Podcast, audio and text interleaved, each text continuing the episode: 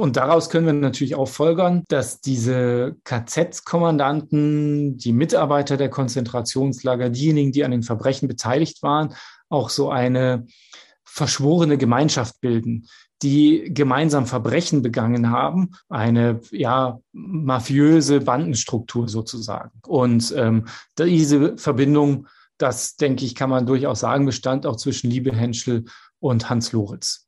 Zwei KZ-Kommandanten ließen sich Villen in St. Gilgen am Wolfgangsee erbauen. Dafür setzten sie Häftlinge aus Dachau und Sachsenhausen ein. Nach Massenmorden an Zehntausenden Menschen in den Konzentrationslagern verbrachten sie dort den sogenannten Erholungsurlaub. Warum es die NS-Elite genau ins Salzkammergut zog und wieso diese Orte nun geschützt werden sollen, erfahren Sie in dieser Podcast-Folge. Schattenorte ein Podcast über die dunkle Geschichte Salzburgs.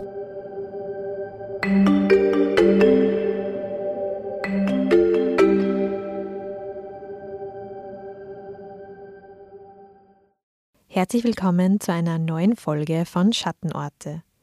Mein Name ist Simona Pinwinkler und gemeinsam mit meiner Kollegin Anna Boschner beleuchten wir Orte mit dunkler Geschichte im Bundesland Salzburg. Die zweite Staffel dieser Podcast-Serie beginnt eigentlich erst Mitte Oktober 2022. Aber aktuelle Recherchen haben heikle und teils komplexe historische Zusammenhänge ergeben, die wir hier in dieser Sonderfolge ausführlicher behandeln möchten. Es geht um die Zeit des Nationalsozialismus in St. Gilgen und um zwei Häuser, die in besonders beklemmender Weise miteinander verbunden sind. Beide sollen nun als Opfer wie Täterorte unter Denkmalschutz gestellt werden. Eines davon gehört der Mutter des Juristen, ehemaligen Krone-Kolumnisten und derzeitigen Bundespräsidentschaftskandidaten Tassilo Valentin. Er vertritt sie in dieser Angelegenheit. Wie es mit den Häusern weitergeht, werden die Salzburger Nachrichten natürlich weiter verfolgen und aktuell berichten.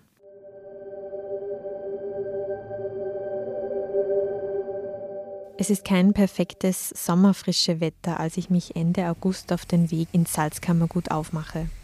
Es regnet in Strömen, der Nebel hängt über den Bergen, der Wolfgangsee färbt sich mehr grün-grau als blau. Und doch ist die Gegend nahe Salzburg mit der Natur und der vielfältigen Kultur unverkennbar ein Touristenmagnet.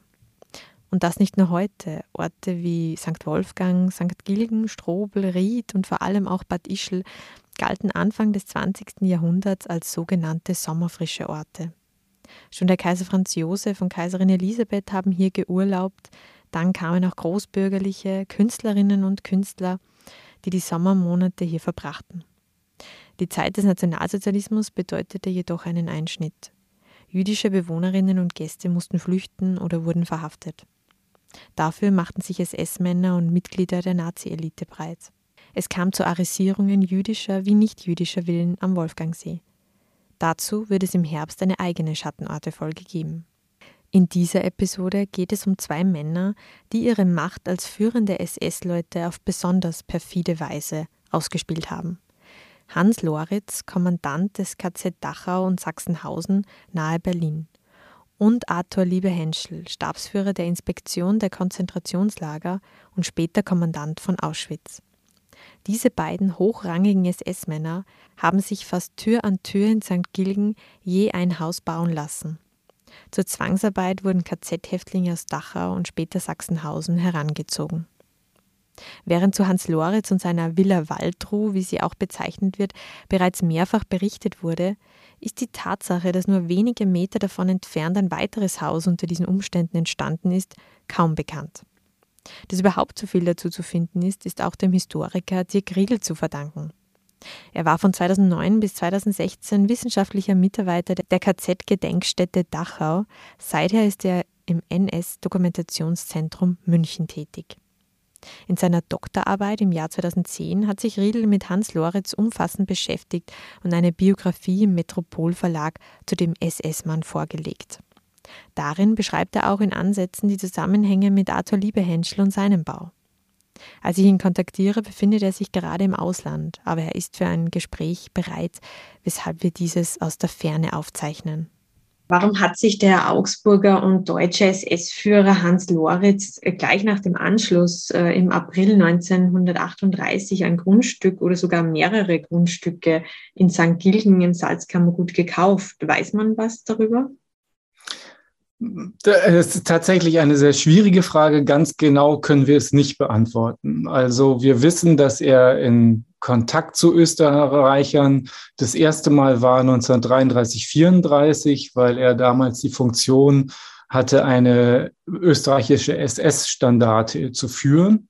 Tatsächlich auf dem Gelände des Konzentrationslagers Dachau. Das waren damals SS-Angehörige, die zum Teil an Terrorakten beteiligt waren, die auf jeden Fall strafrechtlich verfolgt wurden in Österreich, weil die NSDAP verboten war und die, nachdem Hitler in Deutschland an die Macht gekommen war, jetzt hofften, ähm, in das Deutsche Reich fliehen zu können und dort unterstützt zu werden. Und die Nationalsozialisten haben geplant, diese SS-Leute zu kasernieren. Ähm, und konkret die SS hatte die Absicht, hier so eine Art ähm, Vorhut zu entwickeln, um für einen später geplanten, ja, sogenannten Anschluss Österreichs, also eine, eine gewaltsame Annektierung Österreichs, dann auf diese Leute zurückgreifen zu können und die Kontrolle übernehmen zu können. Und Loritz war eben derjenige, der sich mit diesen österreichischen SS-Angehörigen befassen musste, der diesen, ja, diese Standarte, also eine kleine Einheit von Österreichern von ein bis 2000 äh, Männern ähm, ähm, befehligt hat. Ähm, wir wissen aber nichts Konkretes. Also wir wissen nicht, ob ihn einer ähm, auf St. Gilgen aufmerksam machte, ob er vielleicht vorher irgendwann mal in Urlaub da war, ihm das gefiel. Also da haben wir überhaupt keinen weiteren Beleg zu, wie er ausgerechnet auf dieses Grundstück kam. Ähm, das nächste, was wir dann wissen, ist, dass er in Kontakt stand zum ähm, Bürgermeister von St. Gilgen, Josef Kogler. Ähm, da geht es einerseits um verschiedene ähm, wirtschaftliche Belange oder privatwirtschaftliche Belange, eben die Frage des Kaufs des Grundstücks und dann die Baugenehmigung, ähm, einen Dienstbarkeitsvertrag, um ähm, Wasser über ein Nachbargrundstück ähm, oder eine Wasserleitung über ein Nachbargrundstück führen zu können, ähm, solche Sachen. Und er stand in Kontakt, wohl auch in einem gewissen freundschaftlichen Kontakt zum NS-Ortsgruppenleiter von St. Gilgen, Jakob Ramsauer. Also das sind die äh, Beziehungen, die Loritz in St. Gilgen hat. Ähm, aber wir können eben keine direkte Linie ziehen, dass das die Leute waren, die er vielleicht schon vorher kannte und die ihn aufmerksam gemacht hätten auf das Grundstück. Liebe Henschel und Loritz waren nicht die einzigen hochrangigen SS-Männer, die sich am Wolfgangsee niederließen. Ernst Kaltenbrunner, Chef des Sicherheitspolizei etwa, versteckte sich gegen Kriegsende in Strobel. Um Villen und Grundstücke lieferten sich Nazi-Größen wie auch Ortsfunktionäre ein regelrechtes Wettrennen. Warum war die Gegend so attraktiv für die NS-Elite? Ja, das ist eine ganz spannende Frage, denn ähm, die berührt zwei Punkte. Einerseits einen ganz pragmatischen. Ähm, die Gegend ist eine durchaus attraktive Gegend natürlich. Ähm, sie ist landschaftlich schön idyllisch und ähm, ist dadurch, dass sie eher eine ländliche Region ist, eine gewesen, die äh, nicht von Bombardements bedroht war. Aber mit äh, Fortschreiten des Zweiten Weltkrieges wird es natürlich immer ähm, gefährlicher, in großen Städten in der Nähe von Industrieanlagen zu leben, weil es dort zum Teil eben Bombardements gab und weil auch aufgrund des fortschreitenden Krieges ähm, die ähm, städtische Bevölkerung stärker unter Hunger leiden musste, unter Versorgungsproblemen, während ähm, in, in einer eher ländlich geprägten Region die Lebensmittel eben vor Ort waren und die Versorgungslage deutlich besser war. Also dass diese pragmatische Seite, dass sich die NS-Elite da vielleicht auch so ein bisschen versucht hat zu verstecken ähm, und, und ihre ähm, ja, ihr, ihr Leben zu retten, während sie von anderen verlangte, dass sie ähm, an vorderster Front kämpfen. Ähm, hat also auch eine ähm, scheinheilige Dimension, würde ich sagen. Und das zweite aber auch eine sehr ähm, ideologische Dimension. Diese Gegend wird also in der nationalsozialistischen ähm, Beschreibung als urdeutsche Region gesehen, ähm, Felsen, Berge, ähm, eine ähm, deutsche Wälder. Das sind Dinge, die von den Nationalsozialisten sehr ähm, hochstilisiert werden, während die Städte als korrupt gelten, als ähm, kosmopolitisch, was man eben nicht will, ähm, als ähm, zu links orientiert von Arbeiterbevölkerung dominiert, gilt eben eine ländliche Region ähm, und die Berührung mit der Natur und so weiter im Nationalsozialismus als eine unmittelbare ähm, Berührung mit, mit dem deutschen Boden. Ähm, und das passt eben ganz genau in diese Blut- und Bodenideologie rein. Und man versteht quasi diese Region als eine Vergegenständlichung dieser Blut- und Bodenideologie. Und für Loritz persönlich ähm, können wir es zwar nicht genau sagen, er schildert es nicht näher, aber das ist natürlich durchaus naheliegend, dass sowas ihn auch geprägt hat, weil er insgesamt schon sehr in diesem nationalsozialistischen Denken verwurzelt war. Also von den Sachen, die wir über ihn wissen, wie er sich geäußert hat, ähm, dass er sich als ähm, guter Deutscher verstand, dass er Teil der sogenannten nationalen Bewegung war, dass er vor 1933 schon in die NSDAP und die SS eingetreten ist. Also da kann man schon mehrere Anhaltspunkte finden, dass er ähm, sich nicht gezwungen fühlte, dass er auch nicht aus opportunistischen Gründen in die NSDAP eintrat, sondern noch in der Zeit, in der ähm, ja die die Nationalsozialisten als die sogenannte Kampfzeit bezeichnet haben, also eine Zeit, in der die Nationalsozialisten durchaus noch einen Gegenwind hatten. Und wie Sie in dieser Biografie über Hans Loritz auch sehr eingehend darstellen, hat er seine Macht als Kommandant eben auch mehrmals genutzt, um sich privat zu bereichern. Äh, wie ist er denn eigentlich damit durchgekommen, vor allem so lange und so oft? Da muss man so ein bisschen differenzieren. Ich glaube, dass das nicht ähm, völlig illegal war, sondern dass Loritz einfach in einer Zeit gelebt hat, in der solche Fälle von Korruption auch nicht unbedingt so kontrolliert waren. Also einerseits traten die Nationalsozialisten zwar so auf, sie wollen jetzt für Ordnung sorgen und warfen der Weimarer Republik den demokratischen Parteien vor, sie seien ähm, miteinander verbandelt und seien korrupt und so weiter. Aber in Wahrheit ähm, ist diese ähm, sehr autoritäre Struktur, die der Nationalsozialismus ähm, für sich ähm, wollte und die er dann auch geschaffen hat, ähm, äh, ja das Einfallstor für Korruption schlechthin. Es gibt keine demokratischen Kontrollmechanismen mehr. Es gibt Personen, die sehr viel Macht auf sich vereinigen und diese Macht dann auch nutzen dürfen. Und in der NS-Zeit, wenn wir uns jetzt die Konzentrationslager ansehen, das waren ja rechtsfreie Räume. Also da sind Menschen eingesperrt worden, ohne dass es ein Gerichtsverfahren gab. Ähm, das darf man nicht sich so vorstellen wie heutige ähm, Justizgefangene, die dann ein Gefängnisdirektor für sich arbeiten lassen würde, sondern das waren Menschen, die einfach äh, quasi aus der Welt verschwinden sozusagen, ähm, die jetzt in einem Lager eingesperrt werden. Und die, die sie befehligenden Menschen, also insbesondere die SS, die für die Konzentrationslager verantwortlich war, die nutzen jetzt ihre Macht, um äh, diese Gefangenen für Baukommandos einzusetzen, für die Größ Vergrößerung der Lageranlagen, für zunächst verschiedene interne Tätigkeiten innerhalb dieser Lager. Und ähm, bei diesen Bauarbeiten entdecken dann die Wachmannschaften oder eben diese Lager-SS, wie ich sie nennen würde, ähm, dass sie diese Menschen ja auch für sich privat arbeiten lassen können. Und zunächst stößt das nicht auf Widerspruch.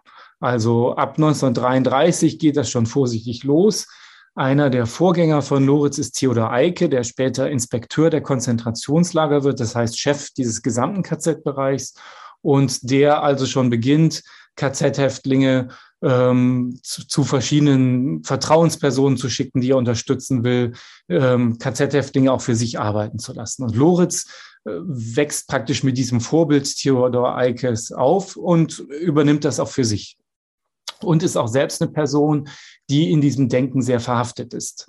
Also Loritz ist ja vorher in Augsburg Polizist gewesen und verliert seine Stelle, weil er immer wieder ähm, aneckt und weil er ein draufgängerischer Typ ist und glaubt, er hat Rechte, ähm, die andere Menschen nicht haben und weil er glaubt, er stehe über dem Gesetz, wie es dann ein Zeitgenosse von ihm über ihn schreibt.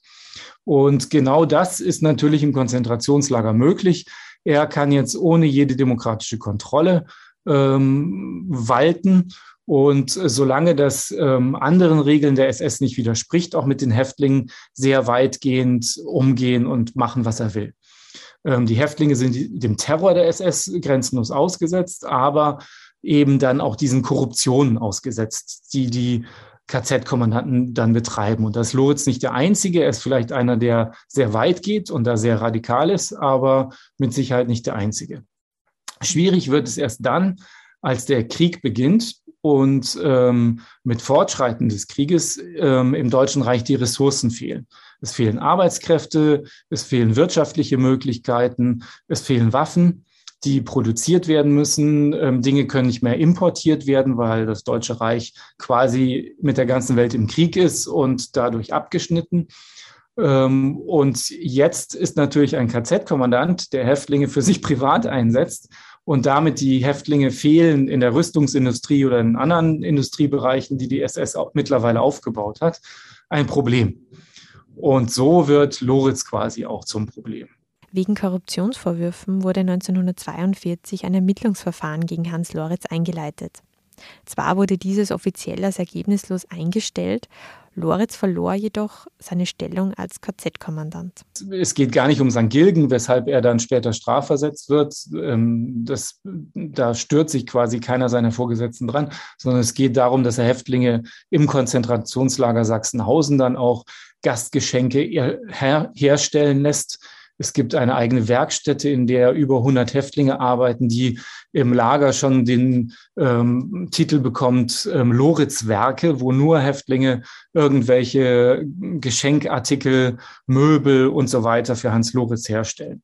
Und Loritz behauptet, ja, das braucht er, damit er, wenn Besuchsdelegationen in diesem Lager bei Berlin sind, ähm, denen ein Gastgeschenk geben kann.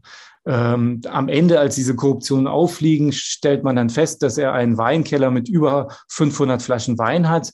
Die spendet er dann ähm, und sagt, ja, das sei ja für die SS und das diene der Zerstreuung der Leute und so weiter. Also so versucht er, das Ganze zu kaschieren. In Wahrheit ist natürlich offensichtlich, dass er sich da persönlich bereichern wollte. Einem Sprecher der Jehovas Zeugen Österreich zufolge seien 36 KZ-Häftlinge der Glaubensgemeinschaft am Wolfgangsee belegt. Der größte Teil davon war illegal an den Villen von Hans Loritz und Arthur Liebehenschel eingesetzt. Davon zwei bereits in der Phase des Aufbaus dieses Kommandos im Jänner 1937. Danach sind ab August 1914 14 Häftlinge belegt. Ab Mai 1942 in einem zweiten Kommando waren es dann 24 Häftlinge.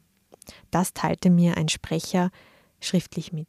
Zeugen Jehovas sind im Nationalsozialismus verfolgt worden ähm, aufgrund ihres Glaubens. Ähm, nicht, weil sie aktiv Widerstand geleistet haben, weil sie sich politisch betätigen wollten. Im Gegenteil, sie wollten sich eigentlich raushalten. Also die Zeugen Jehovas sind eine Glaubensgemeinschaft, die ja auch ähm, politisch eigentlich nicht aktiv wird, die ähm, bis heute sagen, sie haben ihre Wahl quasi schon getroffen. Ähm, nämlich Jehova, und sie wollen keine weltliche Politik betreiben, akzeptieren aber die weltliche Regierung, die nun mal da ist. Ähm, das heißt aber auch im Nationalsozialismus, dass sie nicht mitgemacht haben bei diesen ganzen ähm, Organisationen, bei dem gesamten durchpolitisierten Leben, das im Nationalsozialismus herrschte, weil eben die Erwartung war, dass jede Bürgerin, jeder Bürger bei den Nationalsozialisten in irgendeiner Form sich beteiligen sollte und an dieser, ja, wie die Nazis es nannten, Volksgemeinschaft ein aktiver Teil sein sollte. Und ähm, die Zeugen Jehovas entziehen sich dem Ganzen und damit geraten sie quasi ähm, in, ins Abseits und ähm, letztendlich in die Opposition. Und ähm, vor allem leisten sie ähm, keinen Wehrdienst, sie ähm, verweigern den Kriegsdienst und ähm, diese, wenn man so will, radikal pazifistische ähm, Position dann auch, die wird dann auch gefährlich für viele Zeugen, was ähm, vor allem nach Beginn des Zweiten Weltkriegs. Und in den Konzentrationslagern sollen die Zeugen Jehovas gebrochen werden. Und Loritz ist jemand, der da an vorderster Front ist. Das heißt, die Zeugen Jehovas, die als Loritz noch Kommandant in Dachau ist seit 1936, ähm, dort inhaftiert sind, werden brutalst behandelt von Hans Loritz. Es gibt eine Strafkompanie, in der sollen eigentlich nur die Häftlinge eingewiesen werden, die zum zweiten Mal im Konzentrationslager sind. Es sind zunächst vor allem kommunistische, sozialdemokratische Gefangene, also die, die die Mehrheit der Gefangenen stellten. Und jetzt entscheidet Hans Loritz auch alle Zeugen Jehovas dort einzuweisen. Und diese Strafkompanie muss härter arbeiten, bekommt weniger zu essen, hat eine sehr strenge Bewachung und wird eingesetzt, das Lagergelände zu vergrößern und Bauarbeiten durchzuführen. Und während dieser Arbeiten stellen die Nationalsozialisten, stellt auch Loritz und seine Wachleute fest, dass die Zeugen Jehovas die Arbeiten, die mit ihrem Gewissen vereinbar sind, durchaus ähm, ja, gewissenhaft durchführen. Dass sie sich also da nicht weiter verweigern, sondern dass sie sagen, okay, die KZ-Haft ist quasi eine Strafe, die Gott oder eine Prüfung, die Gott ihnen auferlegt hat. Sie müssen das jetzt durchstehen und dementsprechend sind sie bereit, sich ähm, dieser Aufgabe zu stellen. Das heißt also, wenn das Arbeiten sind, die jetzt nicht unbedingt für Rüstungsindustrie da sind oder für die nationalsozialistische Propaganda, dann führen die Zeugen Jehovas das gewissenhaft durch. Und Männer wie Hans Loritz stellen fest, dass sie die Zeugen Jehovas ja dann auch für sich arbeiten lassen können. Also solange man für einen KZ-Kommandanten ein Haus baut, ist das ja nichts, was jetzt den ähm, Glaubensregeln der Zeugen Jehovas widerspricht. Und das machen sie dann und sie fliehen auch nicht, weil es ist ja eine Prüfung Gottes, der darf man sich nicht einfach durch Flucht entziehen.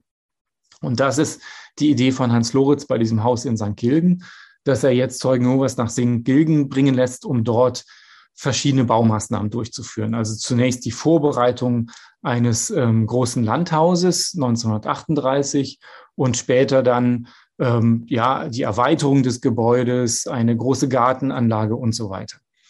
Und während die Bedingungen im KZ Dachau für die Zeugen Jehovas also extrem brutal waren, weil sie ja da in der Strafkompanie waren, wird es in St. Gilgen jetzt ähm, erträglicher für die KZ-Häftlinge, nennen wir es mal so.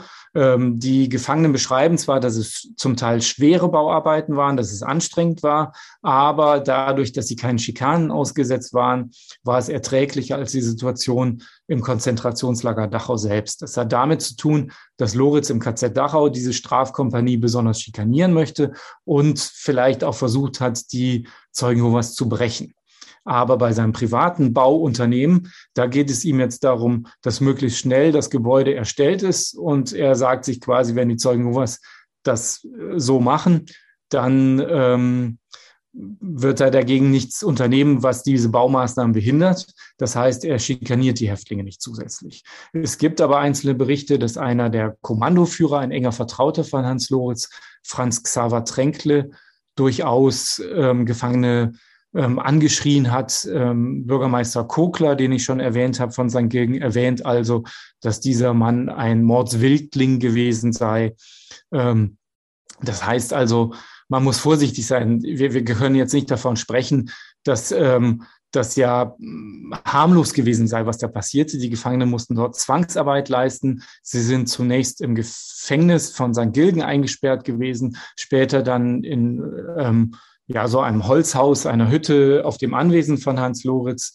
Ähm, das sind also Gefangenenbedingungen und das ist natürlich ein Zwang, der da ausgeübt wird und das ist auch eine Form von Terror, auch wenn es bei Weitem nicht die Brutalität annimmt, die jetzt beispielsweise in dem Hauptlager in Dachau herrschte. Und es gibt ähm, Berichte eines Zeugen Jehovas, ähm, Anton Wagner, der als Häftling im Konzentrationslager Sachsenhausen war. Also Loritz war zunächst KZ-Kommandant in Dachau und wird dann nach Sachsenhausen versetzt später mit einer kurzen Zwischenstation, aber ich mache es kurz. Er ist dann seit 1939, seit Ende 39 in Sachsenhausen und will trotzdem noch Häftlinge in St. Gilgen einsetzen. Das KZ, St., äh, das Außenlager St. Gilgen gilt aber als ein Außenlager von Dachau und nicht von Sachsenhausen. Also stimmt sich Loritz mit seinem Kommandanten, Kollegen, wenn man es so nennen will, in Dachau ab, dass die Häftlinge zunächst nach Dachau überstellt werden und von Dachau dann nach St. Gilgen gebracht werden können, weil sie ja jetzt als Dachauer Häftlinge gelten. Und dieser Anton Wagner ist eben einer dieser Zeugen Jehovas, der ein gelernter Schuhmacher ist. Und der wird jetzt von Sachsenhausen nach Dachau überstellt, von Dachau nach St. Gilgen. Und Loritz befiehlt ihm, in der Schuhmacherwerkstatt des St. Gilgener Bürgermeisters ähm, zu arbeiten. Ähm, das bestätigt auch Anton Wagner in einer Zeugenaussage. Und diese Zeugenaussage ist ein sehr bewegendes Dokument, fand ich. Ähm, Anton Wagner ist von der ähm, Justiz tatsächlich befragt worden, von der Deutschen, weil es in den 60er, 70er Jahren erstmals von der zentralen Stelle ähm, für die Verfolgung nationalsozialistischer Verbrechen, die in Ludwigsburg ein, angesiedelt war, Untersuchungen gab, welche KZ-Lager gab es denn und welche Außenlager und was haben die Häftlinge dort machen müssen.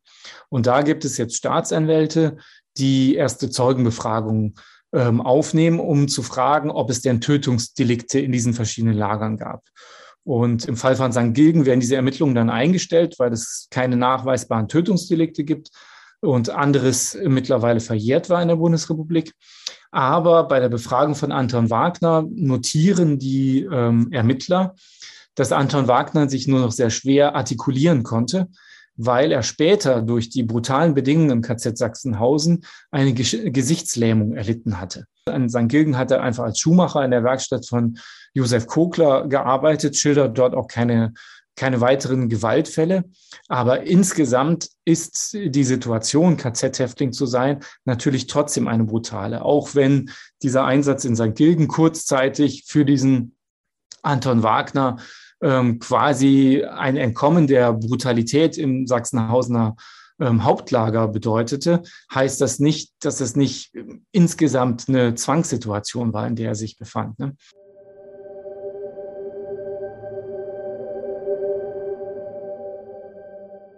Im Herbst 1941 kam es im KZ Sachsenhausen zu Massenerschießungen von mehr als 10.000 sowjetischen Kriegsgefangenen. Hans Loritz war nicht nur bei der Planung und Organisation, sondern auch an der Durchführung aktiv beteiligt. So ließ er die Genickschussanlage in eine Baracke einbauen. Die Griedel schildert den Ablauf sehr eindringlich in seinem Buch.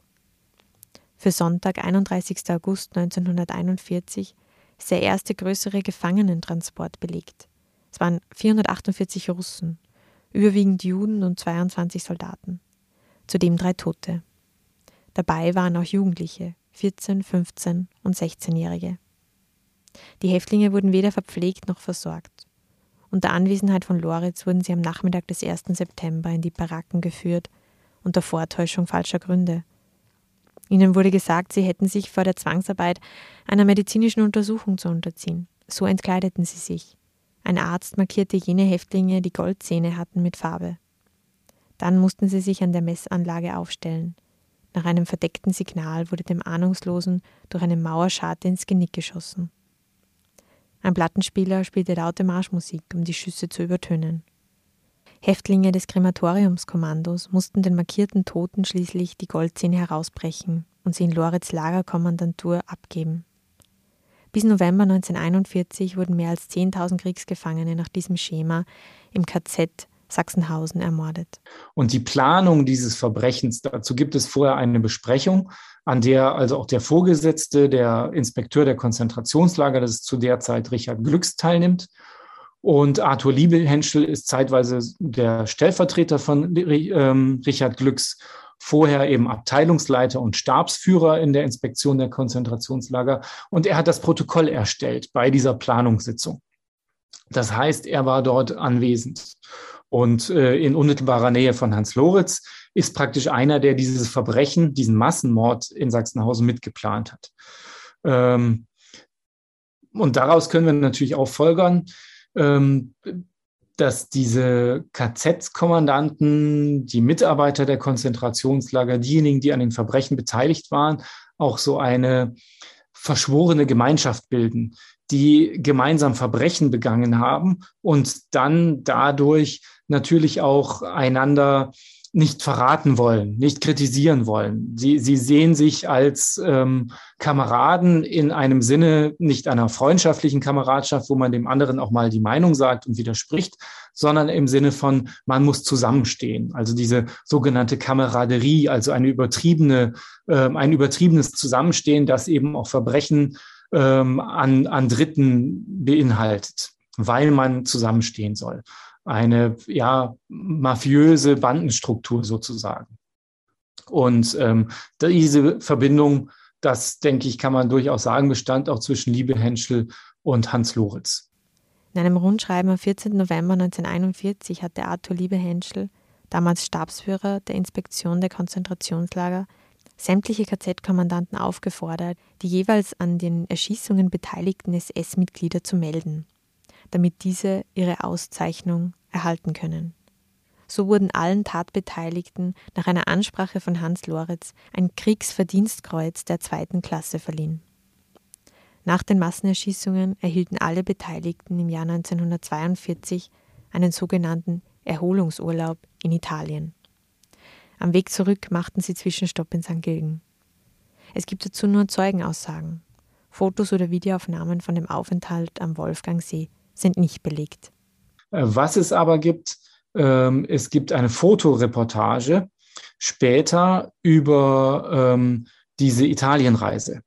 Die SS-Angehörigen werden von einer ähm, Bildreporterin begleitet, die also Fotos aufnimmt, ähm, wie die SS-Angehörigen in Italien ähm, willkommen geheißen werden, wie ähm, Kinder für sie die Tarantella tanzen sollen. Man sieht, dass Kinder auf dem Schoß der SS-Angehörigen sitzen. Ähm, also darüber gibt es ähm, Dokumente. Da wird natürlich nichts von dieser Mordaktion erwähnt. Ähm, die Italienreise war praktisch der Versuch, eine Art Belohnung durchzuführen für die SS-Angehörigen, die vorher eben an den Massenmorden beteiligt waren. Ähnliche ähm, Reisen sind auch aus anderen Konzentrationslagern, bei denen es genau solche Mordaktionen gab, ähm, belegt.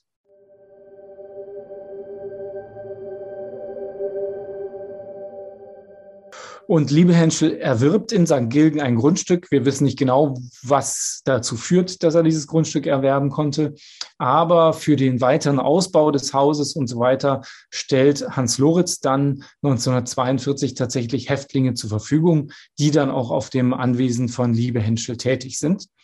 Und später gibt es sogar noch eine Gefangene, das scheint dann aber nicht mehr auf Loritz selbst zurückzugehen, sondern die Kontakte von Liebe Henschel zum KZ Ravensbrück ähm, eine Gefangene, die ebenfalls Zeugen Jehova war und die dann als Hausangestellte in dem Haus von Liebe Henschel in St. Gilgen beschäftigt war.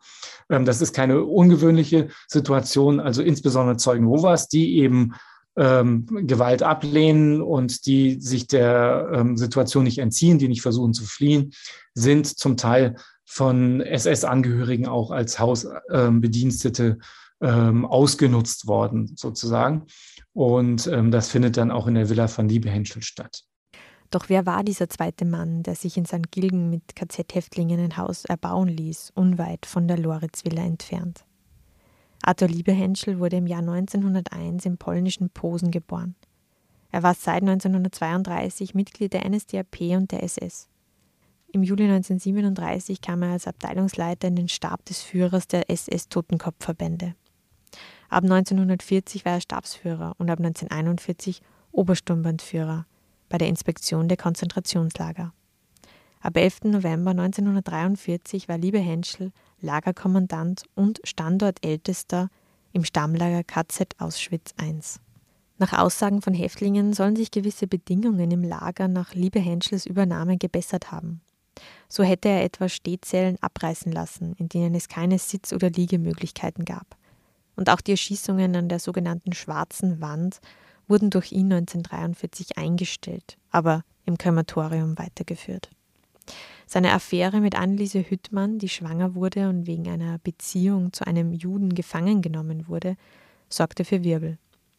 Aber auch für seine Änderungen im Lager wurde er angeblich von anderen SS-Männern als unfähig betrachtet. 1944 wurde er jedenfalls ins KZ Lublin versetzt. Nach Kriegsende ist er 1945 in Österreich von den Alliierten aufgegriffen worden und wurde am 22. Dezember 1947 vom obersten nationalen Tribunal im Krakauer Auschwitz-Prozess zum Tode verurteilt. Am 24. Jänner 1948 ist er in Krakau durch Hängen hingerichtet worden.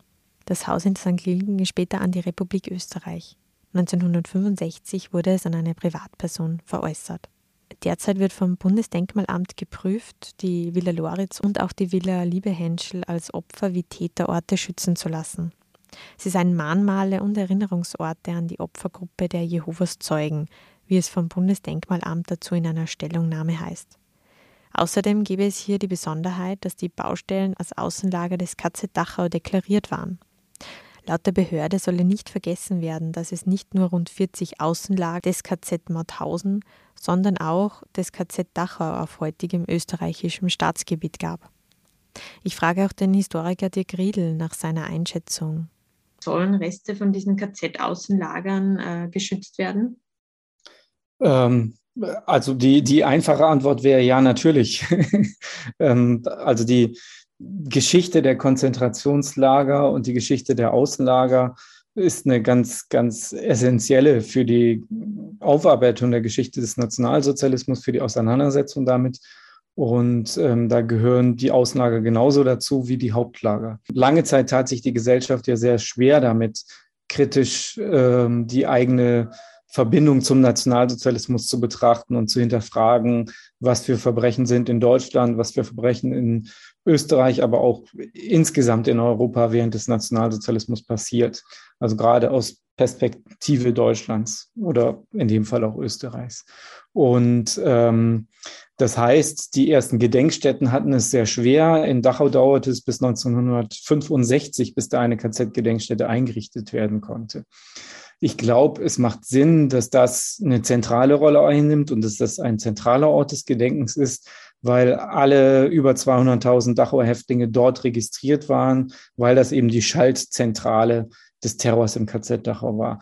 Trotz allem, wenn man diese Geschichte genauer betrachtet und genau verstehen will, muss man natürlich erkennen, dass ähm, sich der Terror nicht nur beschränkt auf diesen einen Ort in Dachau und dass man nicht alles nur nach Dachau delegieren kann, sondern dass das Konzentrationslager Dachau 140 Außenlager im gesamten süddeutschen Raum und in Österreich, also im heutigen Österreich hatte.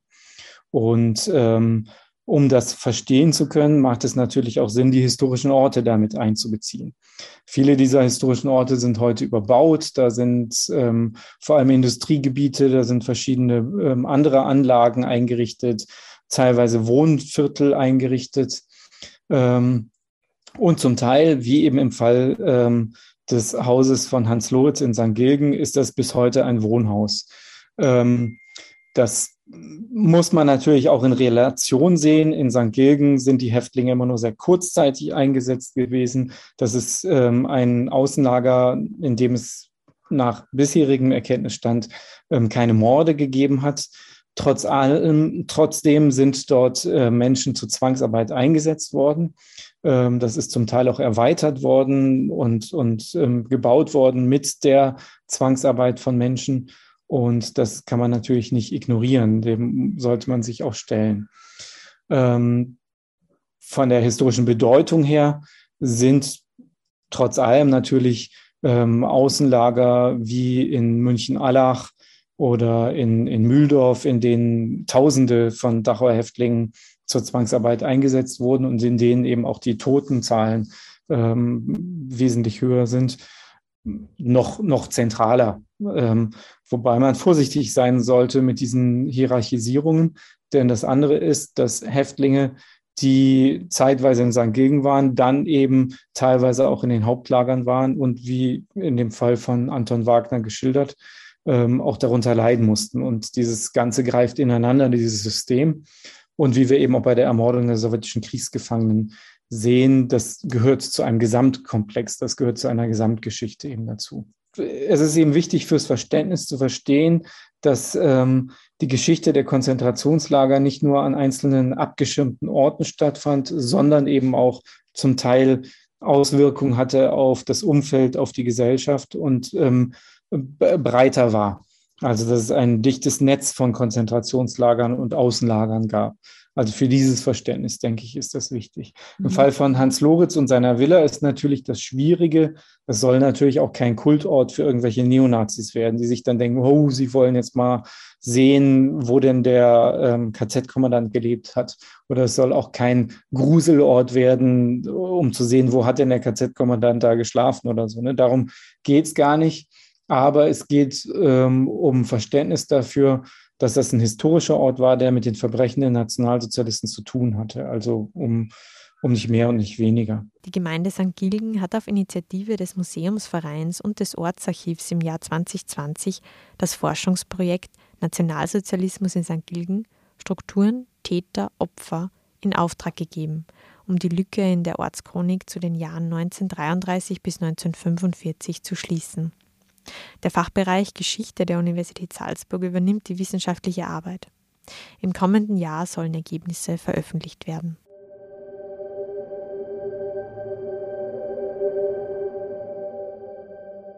Ich danke allen Hörerinnen und Hörern für das Interesse.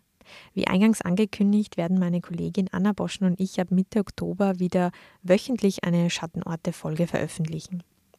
Die NS-Machenschaften am Wolfgangsee werden weiter erzählt. So widmet sich eine Folge den Arisierungen und Enteignungen von Villen im Salzkammergut. Aber auch andere Themen und Epochen werden natürlich wieder beleuchtet. Wenn Sie Anregungen oder Fragen haben oder Schattenorte in Ihrer Heimat kennen, dann schreiben Sie uns gerne an podcast.sn.at. Dazu bedanken wir uns auch gleich bei allen, die uns während der Sommerpause bereits Ideen zugeschickt haben.